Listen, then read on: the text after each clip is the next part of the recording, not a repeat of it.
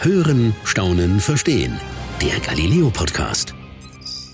Während wir uns erst langsam an eine Öffnung nach der Pandemie herantasten, gibt es ein Land, das längst schon viel weiter ist, wo sich Leute schon wieder treffen können, wo man wieder in Restaurants und Bars gehen kann und wo der Alltag fast schon wieder normal scheint.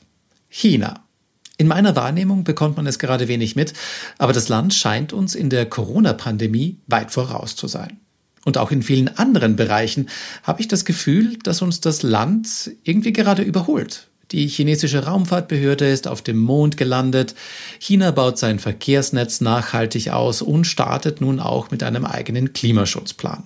Ich bin Galileo-Reporter Peter Kreiner und frage mich, welches Bild kann ich mir von China eigentlich machen? Und ich freue mich, mit Herrn Professor Dr. Sebastian Heilmann darüber sprechen zu können. Er hat den Lehrstuhl für Politik und Wirtschaft Chinas an der Universität Trier inne und ist einer der international profiliertesten China-Forscher aus Europa. Schön, dass Sie Zeit haben, Herr Professor. Ich freue mich auch, Herr Kleiner. Herr Professor, werfen wir zuerst einen Blick auf die aktuelle Pandemie. China scheint uns da einen großen Schritt voraus zu sein. Was macht das Land anders?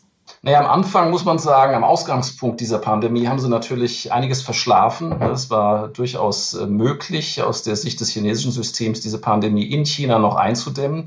Das ist verpasst worden. Also am Ausgangspunkt dieser Pandemie lag natürlich schon ein Versagen auf chinesischer Seite. Aber als dann diese Pandemie ins Laufen kam und äh, man sie eindämmen musste, hat China im Grunde die ganzen äh, Besonderheiten ausgepackt und Stärken ausgepackt, die dieses äh, Land hat. Und das ist wirklich äh, eine Art Mobilisierungsmodus, den die abrufen können. Das heißt, der Ausnahmezustand ist in dieses chinesische System gleichsam eingebaut, weil die kommunistische Partei damit äh, in Revolutionszeiten groß geworden ist und bis heute immer noch Kampagnen fährt, also Mobilisierungsmaßnahmen fährt, wenn irgendwas Außergewöhnliches passiert. Dann wird sozusagen alles beiseite geschoben an Regeln, an Bürokratie, an Routinen. Und dann wird die gesamte Kraft sozusagen auf die Bekämpfung dieses Virus äh, gesetzt. Volkskrieg gegen das Virus hieß es dann in China. Und das ist eine Besonderheit in dem System in China, was es sonst sehr selten nur gibt, also gar nicht in Rechtsstaaten natürlich, weil es im Grunde heißt, dass die kommunistische Partei, also die politische Führung in Peking sagt, wir haben jetzt Ausnahmezustand, die ganzen Normalregeln sind außer Kraft gesetzt und wir konzentrieren uns jetzt voll auf die Bekämpfung dieses Virus. Wir schotten Städte ab, wir machen Zwangsmaßnahmen, wir erfassen alle Daten, die wir bekommen haben, wir schränken Bewegungen ein und so weiter. Wir mobilisieren Ärzteteams und senden die rein in die äh, Gebiete, wo es am schlimmsten ist. Das sind alles Dinge, die wir uns nicht vorstellen können. Das ist letztlich eine Art militärischer Mobilisierungsmodus, den wir da in China sehen. Und der war bei der Bekämpfung dieser äh, Pandemie sehr erfolgreich. Das ist aber ja auch nur möglich, weil China eine ganz besondere Staatsform hat, oder? Also eine, eine klassische Demokratie ist China nicht. Überhaupt nicht, das ist klar. Das ist völlig anders äh, strukturiert. Das ist wirklich ein autoritäres System, das ist eine Diktatur, wo eine Staatspartei permanent regiert wo es keine Wettbewerbswahlen gibt, keinen Wettbewerb zwischen Parteien gibt, auch keine Machtkontrolle, ja, also keine Gewaltenteilung, wie wir die für selbstverständlich halten im Westen. Das heißt, dieses System ist hochzentralisiert in solchen Phasen der, des Ausnahmezustands. Und das ähm, ist etwas, was äh, die politische Führung in China sich in dieser Situation zunutze machen konnte. Jetzt könnte man natürlich glauben, dass das ja vielleicht auch ein ganz gutes System ist, weil wenn es um die Bekämpfung der Pandemie geht, scheinen die Chinesen ja ganz gut zu fahren. Naja, sie haben natürlich äh, grobe Einschränkungen von Freiheitsrechten. Sie haben keinerlei Kontrolle oder Gegenmächte gegen das, was die äh, Regierung entscheidet in China. Und das sind natürlich alles auch äh, Überwachungstechnologien, jetzt vor allem digitaler Art, die nicht nur zur Bekämpfung von Pandemien benutzt werden können, sondern zur Totalkontrolle von Privatpersonen, von der Bevölkerung insgesamt. Und das ist etwas, was nicht weggehen wird. Das heißt, wir haben in China ein unfreies System, kein freiheitliches System. Und diese unfreien Systeme müssen in solchen Ausnahmesituationen auf nichts Rücksicht nehmen. Die können wirklich durchregieren. Und das ist etwas, was wir ja auch nicht wollen, natürlich im Westen. Und ähm, in gewisser Hinsicht bezahlen wir da mit gewissen Ineffizienzen. Wir sind da langsamer, wir sind nicht so konsequent. und haben es nicht geschafft, tatsächlich diese Pandemie in einem frühen Zeitpunkt äh, zum Stehen zu bringen. Das ist schon ein sehr besonderer äh, ähm, Systemwettbewerb, den wir da sehen, in einem Ausnahmezustand dieser Pandemie. Und China schneidet, schneidet bis jetzt da jetzt gut ab, auch aus der Sicht der eigenen Bevölkerung. Aber es ist klar, dass das mit groben Einschränkungen und Verletzungen von Freiheitsrechten immer einhergeht. Sie haben es gerade angesprochen, die Bevölkerung in China scheint stolz darauf zu sein. Ist es so? Also nach allem, was wir wissen, und da gibt es natürlich viel in sozialen Medien, viele Diskussionen, es gibt auch Umfragen dann, aber es ist insgesamt so der Widerhall auch aus den äh, persönlichen Kanälen, die die China-Forscher haben, die ich auch habe, ist schon so, dass gerade im Kontrast zu den westlichen Erfahrungen diese Eindämmungsleistung in China von der Bevölkerung sehr positiv gesehen wird. Es geht ja darum, auch überall ne, weltweit, dass man keine Angst haben muss mehr vor diesem Virus, dass ähm, man ein normales Alltagsleben wieder leben kann. Und in dieser Hinsicht sind die Chinesen mit ihrer Regierung tatsächlich sehr zufrieden, gerade weil sie natürlich auch in der offiziellen Propaganda immer wieder vorgeführt bekommen, wie ähm, schwach viele westliche Regierungen reagiert haben. Vor allem die USA in der Anfangsphase, England in der Anfangsphase ähm, der Pandemiebekämpfung. Das waren Dinge, die in China dann wirklich über alle Bildschirme liefen. Aber bekommt China da denn wirklich ein wahrheitsgetreues Bild aus dem Ausland mit? Nö, das ist natürlich völlig gefiltert. Ne? Das ist, es gibt ja keine freie Presse, auch keine freie Diskussion von solchen ähm, Ereignissen. Das ist alles äh, wirklich äh, Informationssteuerung und natürlich eine, eine Filterung von Informationen aus dem Ausland die es der chinesischen Regierung erlauben, da ähm, im Grunde das eigene Image auch aufzupolieren. Ist das jetzt mal so ein bisschen weitergesponnen auch genau das, was das Problem in Hongkong ist, wogegen sich dieser Protest gerade richtet? Das ist schon in gewisser Hinsicht ist Hongkong so eine Art ähm, äh, Paradeplatz für diesen Systemkonflikt, wenn Sie so wollen. Der wird dort äh, auf der Straße ausgetragen und äh, jetzt natürlich von der chinesischen Seite mit, groß, mit harter Hand dann auch äh, im Grunde niedergedrückt. Hongkong ist ein Vorposten für freiheitliche Gesellschaften in der Hinsicht, dass die Rechtsstaatlichkeit hatten, also Überprüfung von Regierungshandeln, äh, auch eine freie Presse, pluralistische Meinungsbildung, ein Schulsystem, was auf viele kontroverse Meinungen ähm, Wert gelegt hat. Das alles gibt es in der Volksrepublik China nicht. Und wenn jetzt die Volksrepublik China dann Hongkong übernimmt und äh, im Grunde so eine Zwangsassimilation jetzt durchführt, die sollen so gleich werden, die sollen immer ähnlicher werden ähm, in der Volksrepublik China, dann heißt das, dass diese ganzen kontroversen Stimmen unterdrückt werden müssen aus der Sicht Pekings. Die sind nicht mehr hinnehmbar, weil es gegen nationale Interessen geht, weil es gegen die nationale Einheit geht und so weiter. Das heißt, das ist schon in Hongkong ähm, eine Art äh, Härtetest für das, was die ähm, chinesische Regierung vorhat mit freiheitlichen Gesellschaften, wenn sie die Kontrolle darüber bekommt. Es darf keine Kritik mehr an der chinesischen Regierung geben. Jetzt würde ich gerne noch einen anderen Bereich ansprechen, und zwar ein bisschen ja, Handel und Logistik. Man hört von der neuen Seidenstraße, also China baut den Weg nach Europa aus, äh, ein neues Schienensystem in China wird ausgebaut. Äh, das Land betreibt sogar einige Häfen außerhalb des, des eigenen Landes. Man hat das Gefühl, China wächst gerade zu einer Supermacht heran. Müssen wir da Angst haben? Ja, China ist die wichtigste Macht im Güterhandel. Ne? Die haben, sind also wirklich weltweit präsent im Handel, exportieren in alle Ecken dieser Weltwirtschaft. Und zunächst mal ist es da normal, dass man sich auch ein Handelsnetzwerk schafft, ja, dass man also in Häfen natürlich äh, Standorte hat, dann auch Beteiligungen an Hafenterminals ähm, eingeht, investiert in Schienenverkehr hinter den Häfen und so weiter. Das ist zunächst mal nicht überraschend bei so einem, bei so einem raschen Ausbau von der Handelsmacht, wie wir es bei China in den letzten Jahrzehnten gesehen haben.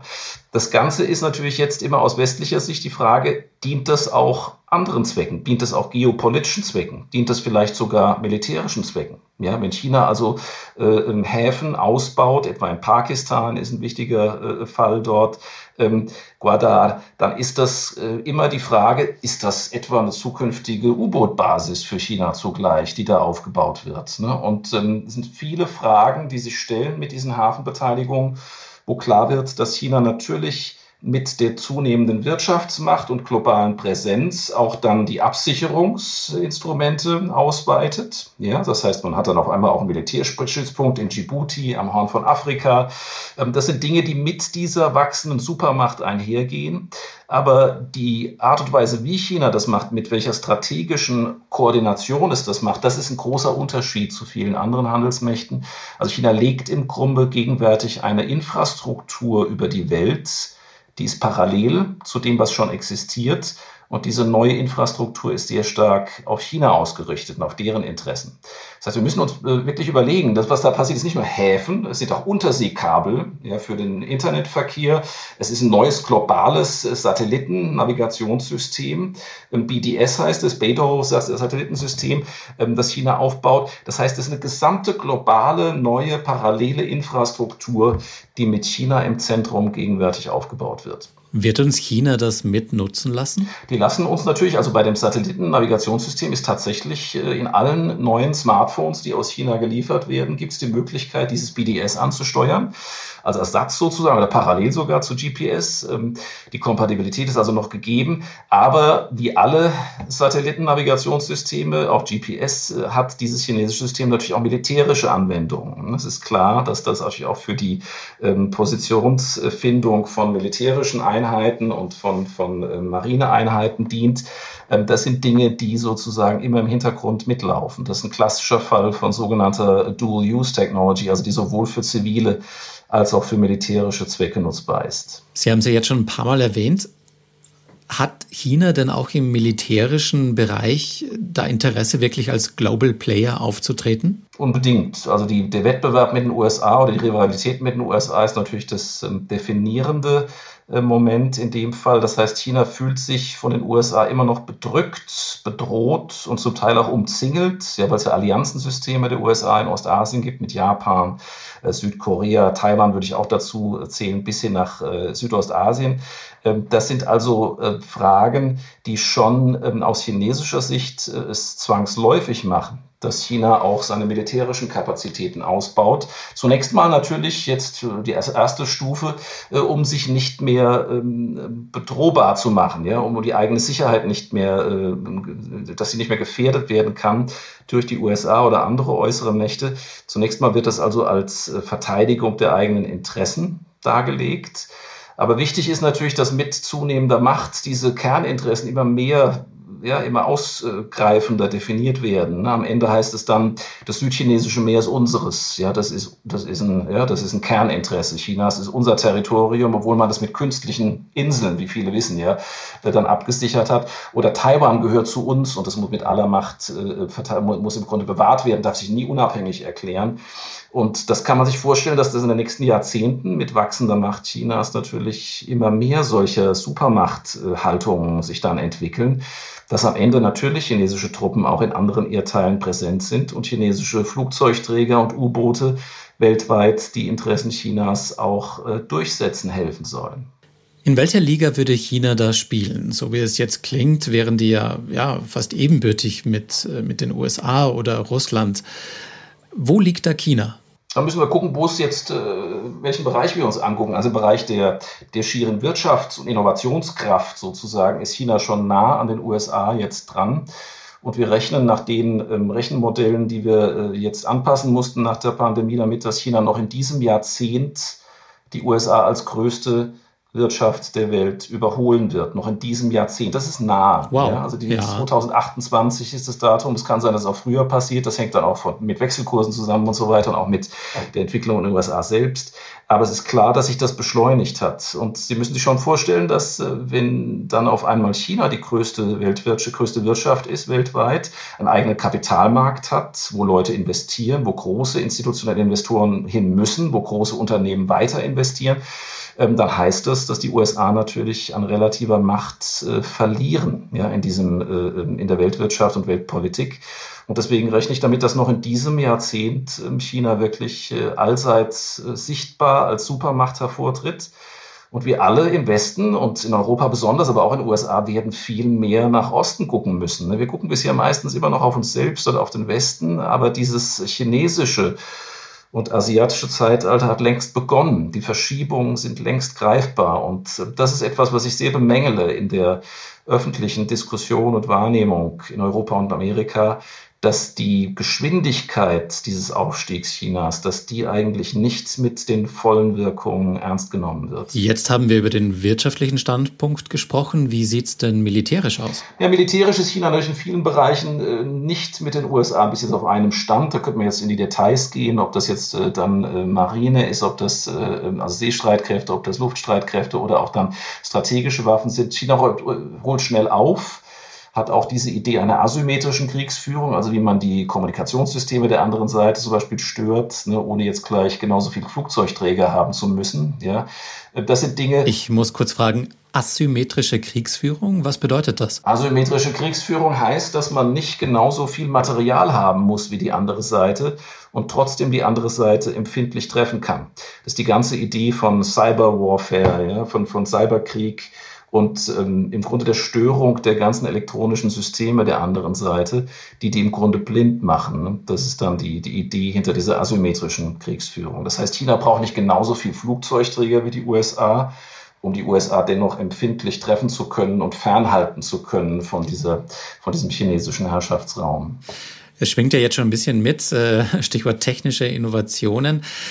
Ich sag mal, früher war ja Deutschland immer so der Motor, wo neue Innovationen herkamen, wo sie entstanden sind. Ist das immer noch so oder ist uns da China auch schon voraus?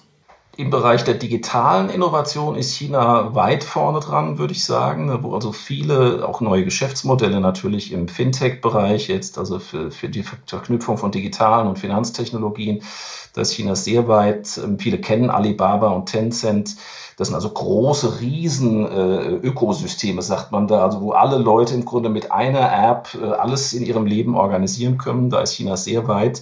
Es gibt äh, in diesen ganzen digitalen Anwendungen, was dann auch künstliche Intelligenz angeht oder Quantum Computing, so diese allerneuesten äh, Technologien, ist China ganz vorne dran. Da sind die Europäer insgesamt nicht mehr konkurrenzfähig. Im technischen Bereich, da haben Sie aber völlig recht, also jetzt Maschinenbau, äh, hochspezialisierte äh, ähm, Hightech Maschinen und auch äh, Komponenten. Da können die Europäer und die Deutschen weiterhin sehr gut äh, mithalten. Aber Sie sehen natürlich jetzt einen Wettbewerb auch bei der E-Mobilität, bei Elektrofahrzeugen, wo tatsächlich äh, nicht nur andere Ostasiaten, also nicht nur Südkoreaner und, und Japaner, sondern die Chinesen auch ähm, wirklich auch qualitativ zunehmend aufrücken. Und das ist ein neues Spiel. Da werden die Karten gegenwärtig neu gemischt. Deutschland hält sich noch ganz wacker, muss man klar sagen. Jetzt also was etwa die, äh, die Patentanmeldung angeht, was auch die Ausbildung von, von äh, Natur- und Technikwissenschaftlern angeht, ist Deutschland proportional jetzt weiterhin noch ganz gut. Also, ja, aber es ist klar, dass China eine unglaubliche Masse auf die Waage bringt. Ne? Das ist also schon so, dass die halt äh, zehnmal so viele Ingenieure jedes Jahr äh, zum Abschluss bringen. Und das zeigt sich dann auch tatsächlich im Innovationssystem und der Innovationskraft dieses Landes. Ich fasse es mal für mich zusammen. In vielen Bereichen ist uns China überlegen und äh, in vielen anderen Bereichen wird es nicht mehr lange dauern, bis uns äh, China da auch voraus ist. Jetzt ist aber natürlich noch die Frage für mich, was will China denn selbst? Wie will China gegenüber anderen Supermächten und auch dem Rest der Welt eigentlich auftreten? Wir müssen genau hinschauen, was China sagt und ankündigt und was an Intentionen, auch also an Absichten dahinter steht. Und China würde immer sagen, was China vorhat, ist einfach sicher zu sein. Ne? Im Grunde äh, selbstbestimmt, unabhängig von anderen, äh, diese, ähm, diese chinesische Nation, wie das heißt, äh, in eine Renaissance zu führen, in eine Art Wiedergeburt zu führen, weil China historisch so wichtig war äh, in der ganzen Welt vor 200, 250 Jahren, wird China an die Position Position zurück. Das ist eine angestammte Position, das ist eine Art äh, große Wiedergeburt, heißt das, ja, in der offiziellen äh, Terminologie.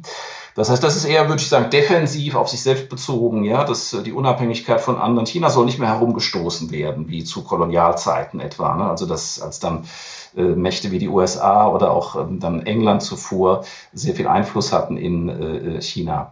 Die, äh, diese Situation soll nicht mehr entstehen, aber dann kommt es darauf an, wenn so eine Macht dann wächst, und das erfahren wir jetzt schon im letzten Jahrzehnt, und China mehr Möglichkeiten entfaltet, dann sind auf einmal die Interessen auch, äh, wie soll man sagen, expansiver. Ja, die werden größer, werden, werden, ähm, werden ehrgeiziger und richten sich auf einmal dann darauf, ähm, was weiß ich, die Telekommunikationssysteme in Afrika und Lateinamerika zu bauen mit chinesischen Standards und auch mit chinesischen Datenschutzstandards. Und das sind dann Dinge, wo Eingriffe passieren in die Gesellschaften selbst, ne, in die Kommunikation in diesen Gesellschaften. Und wir haben ja eine große Diskussion gehabt mit der Firma Huawei oder Huawei oft genannt bei uns in Deutschland, wo das 5G-Netz gebaut werden sollte mit deren äh, Komponenten. Das ist eine technologisch sehr starke Firma, aber halt immer mit der Frage, aus welchem Kontext herauskommen die? Wer hat dort im Zweifelsfall das Sagen? Und äh, ist dann diese chinesisch gebaute äh, Telekommunikationsinfrastruktur, ist die nicht dann doch offen für Spionage oder für staatliche Spiele aus China? Und das sind die Diskussionen, die wir in Zukunft ähm, sehr vermehrt ähm, erleben werden. Letztlich habe ich keinen Zweifel dran, dass äh, fast alle äh, chinesischen Politiker zumindest es für legitim ansehen, dass China die Nummer eins wird in der Welt. Allein von der Bevölkerung her, von der Geschichte her, auch von der Anstrengungsbereitschaft her, von den Leistungen der letzten Jahrzehnte her, ähm, ist sozusagen da schon eine Art selbstverständliches Sendungsbewusstsein, dass China die USA überholen wird und auch Einfluss, und zwar positiven Einfluss in der Welt nehmen wird. Ähm, das ist aus chinesischer Sicht ein anderes Spiel, als wir das im Westen wahrnehmen. Das wird schon auf viele Konflikte hinauslaufen, das sehe ich als unausweichlich an. Und ähm, die Frage ist, wie freiheitliche Gesellschaften es überstehen, wenn auf einmal so eine hoch, äh, technologisch hochgerüstete Diktatur, äh, wenn so ein anderes System auf einmal weltweit immer mehr Einfluss bekommt. Das wird äh, eine ganz haarige Angelegenheit für unsere freiheitlichen Gesellschaften und wir werden uns sehr viel mehr anstrengen müssen und an vielen Punkten auch erneuern müssen, um da mitzuhalten und nicht am Ende dann wirklich von einem autoritären System wie in China einfach abgehängt zu werden, wirtschaftlich und technologisch. Wenn das passiert, verlieren die USA und verliert Europa immer mehr an Gestaltungsmöglichkeiten. Und das ist etwas, was, denke ich, äh, für uns alle ähm, ein erstrangiges Interesse ist. Wir müssen weiterhin unser eigenes, ja, unsere eigenen Gesellschaften eigenständig gestalten können. Worum geht es China eigentlich selbst dabei? Geht es ihnen um, um Geld? Geht es ihnen um Macht, um anderen sagen zu können, was sie machen sollen? Oder geht es ihnen um ihr Image, um ihren Ruf? Jetzt sind zunächst mal auch wirtschaftliche Interessen immer im Vordergrund, ne? dass also China natürlich weiter wächst und, wächst und aufholt ne? und, und ähm, da an die Spitze kommt, wirtschaftlich und technologisch innerhalb der nächsten Jahrzehnte. Ähm, das ist erstmal ja auch durchaus in unserem Interesse. Ne? Das ist ja viele deutsche Firmen jetzt äh, haben natürlich ein starkes Interesse, mit so einem rasch wachsenden äh, Land dann eng zusammenzuarbeiten, ja, weil man davon mit profitiert. Und gerade Deutschland profitiert sehr stark, die deutsche Exportindustrie ähm, profitiert sehr stark äh, von dieser chinesischen Dynamik. Und das ist etwas, was sozusagen ja friedlich ist, wo es keine großen Konflikte erstmal äh, gibt. Das Problem fängt dann an, wenn äh, natürlich gesagt wird, ihr dürft China nicht mehr kritisieren. Das sind jetzt diese haarigen Dinge, ne, wo gesagt wird, ihr könnt nicht mehr Stellung nehmen zu Hongkong oder zu Tibet oder zu Xinjiang mit dem Uigurenproblem, äh, sondern wir wollen das nicht mehr hören. Äh, das ist eine Einmischung in die inneren Angelegenheiten. Die westlichen Medien müssen da still sein ja, und, und dürfen darüber nicht kritisch berichten, denn das ist eine Einmischung und das dulden wir nicht mehr. Das sind so die Fragen, die ich in den nächsten Jahren immer stärker im Vordergrund sehe, dass im Grunde in unseren ähm, ja, großen Debatten, kontroversen, öffentlichen äh, Diskussionen, die wir haben, dass dort China-bezogene Stellungnahmen immer schwieriger werden ja, und immer mehr sozusagen abgekappt werden an den kritischen Enden. Und das ist natürlich eine Einschränkung der Meinungs- und äh, Redefreiheit in unseren eigenen Gesellschaften, die daraus resultieren könnte. Und wir sehen bereits Anfänge davon in einigen kleineren Ländern, wo China im Grunde es schon versteht, die Diskussion zu unterbinden.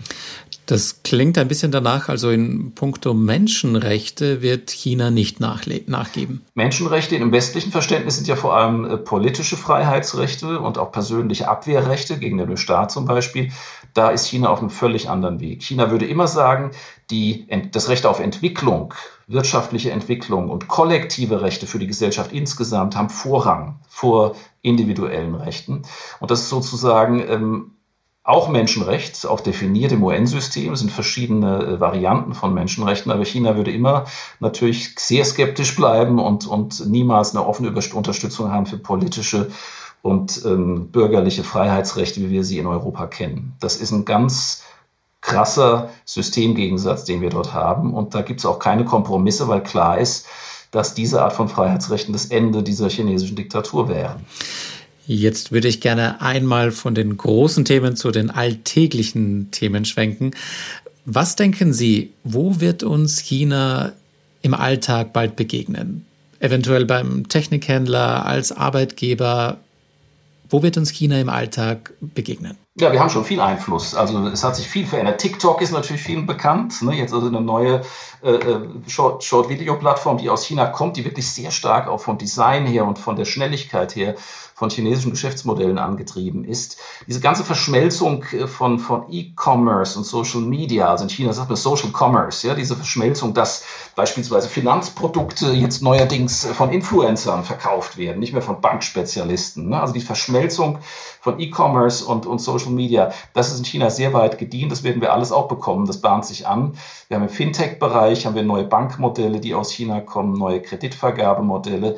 Ähm, das geht sehr weit. Unsere Autos haben sich verändert. In Mercedes die ganze Ambiente-Beleuchtung in den Premium-Fahrzeugen bis hin zu den langen Varianten von, von Premium-Limousinen. Das kommt alles aus China. Duftfläschchen im, äh, äh, im Auto selbst, ja, um den Geruch sogar zu beeinflussen. All diese Dinge äh, kommen aus China. Aber wir haben viele andere Felder, die vielleicht weniger bewusst wahrgenommen werden. Also in der Gaming-Industrie, was viele jetzt ihrer jungen äh, Zuschauer auch betrifft und Hörer betrifft, in der Gaming-Industrie ist Tencent eine Riesenmacht. Das ist ein Konzern, der also große Spiele selbst entwickelt, aber vor allem beteiligt ist weltweit in Dutzenden oder wahrscheinlich verdeckt Hunderten von, von äh, Gaming-Firmen und äh, Entwicklerfirmen, die sozusagen da immer auch dann chinesische Inhalte äh, mit transportieren. Ob das dann zum Frühlingsfest bestimmte Inhalte sind, bestimmte chinesische Heldenfiguren.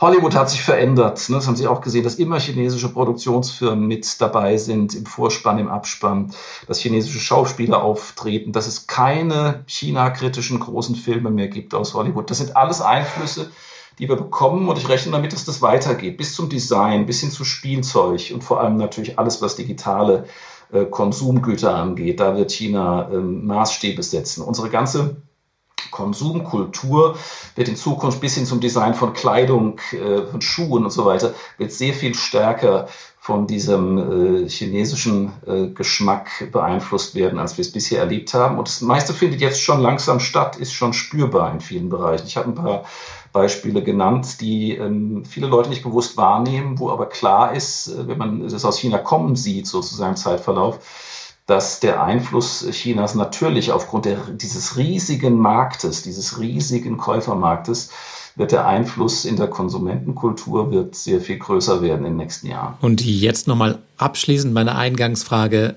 Welches Bild kann ich mir von China machen? Muss ich Angst vor China haben? Sieht so aus, dass ähm, China zunächst mal äh, nicht missionieren wird. Die werden also nicht ihr System uns aufdrücken einfach. Das ist also anders, als es etwa im alten Kalten Krieg war. Das ist natürlich positiv. Aber China wird zunehmend Einfluss nehmen. Und zwar nicht nur jetzt auf äh, Konsummärkte, sondern eben auch auf äh, die politische Diskussion in vielen Ländern. Das heißt, es wird systematisch versucht werden, und es hat bereits begonnen, ähm, China-kritische Diskussionen zu verhindern auch in den freiheitlichen Gesellschaften Europas, äh, die also gewohnt sind an diese freie Diskussion ja, und an freie Meinungsbildung, ähm, das wird sehr viel schwieriger werden. Das heißt, wir haben hier ein System, was völlig anders gebaut ist, auf völlig anderen Annahmen und Zielen beruht als unsere. Und das ist äußerst unangenehm, wenn so eine Macht dann so, so groß wird und vielleicht sogar führend wird, technologisch, wirtschaftlich, politisch, innerhalb der nächsten 10, 20 Jahre. Das wird sehr schmerzhaft. Und es ist klar, dass wir einerseits Angst haben könnten, ja, dass, dass wir dem ausgeliefert sind, aber das hilft nichts. Wir müssen es selbst in die Hand nehmen. Und das heißt aus meiner Sicht ganz klar, dass die USA und die Europäer sich an vielen Stellen erneuern müssen, stärken müssen, modernisieren müssen oder auch wehrhafter werden müssen. Die müssen sich wehren gegen solche Einflussnahme äh, aus chinesischer äh, Sicht, ja, was also etwa die, die Meinungsfreiheit angeht. Und das wird äh, eine Serie von Auseinandersetzungen hervorrufen. Ob das dann zum großen Konflikt kommt, das ist nicht gewiss, das ist nicht sicher. Ne? Aber es ist aus meiner Sicht unabwendbar, dass es zu einer Serie von Auseinandersetzungen mit China kommt, wo dann auch vielleicht abgegrenzt wird. Ne? Wo nehmen wir noch Einfluss, wo halten wir uns raus, welche chinesischen Technologien wollen wir noch? Wollen wir Huawei drin haben im 5G-System? Ja oder nein? Das ist so die erste Frage gewesen. In Zukunft heißt es vielleicht, wollen wir dieses chinesische Satellitennavigationssystem überhaupt benutzen und auf unseren Handys haben?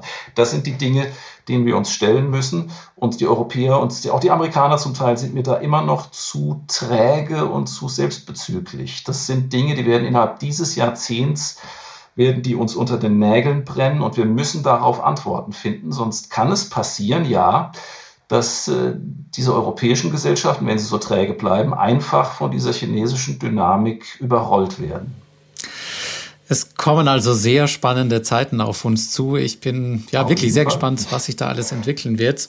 Hoffe aber trotzdem auf das Beste. Vielleicht können wir ja voneinander lernen. Vielleicht äh, gibt es Überschneidungen und wir können das Beste aus beiden Welten irgendwie zusammenführen. Ja. Ich verstehe aber natürlich auch, dass das alles sehr schwierig ist und äh, eventuell noch zu großen Diskussionen führen kann. Aber solange es nur bei Diskussionen bleibt, bleibe ich auch optimistisch und denke, das ist vielleicht ein guter Weg. Herr Professor, dann sage ich auf alle Fälle nochmal vielen Dank für die vielen spannenden Informationen und vielen Dank, dass Sie sich Zeit genommen haben für dieses hochspannende und informative Gespräch. Bis zum nächsten Mal. Das war's für heute beim Galileo Podcast. Mehr von Galileo gibt's in der Galileo App, auf Galileo TV, in unserem YouTube-Kanal und natürlich täglich um 19.05 Uhr auf Pro 7.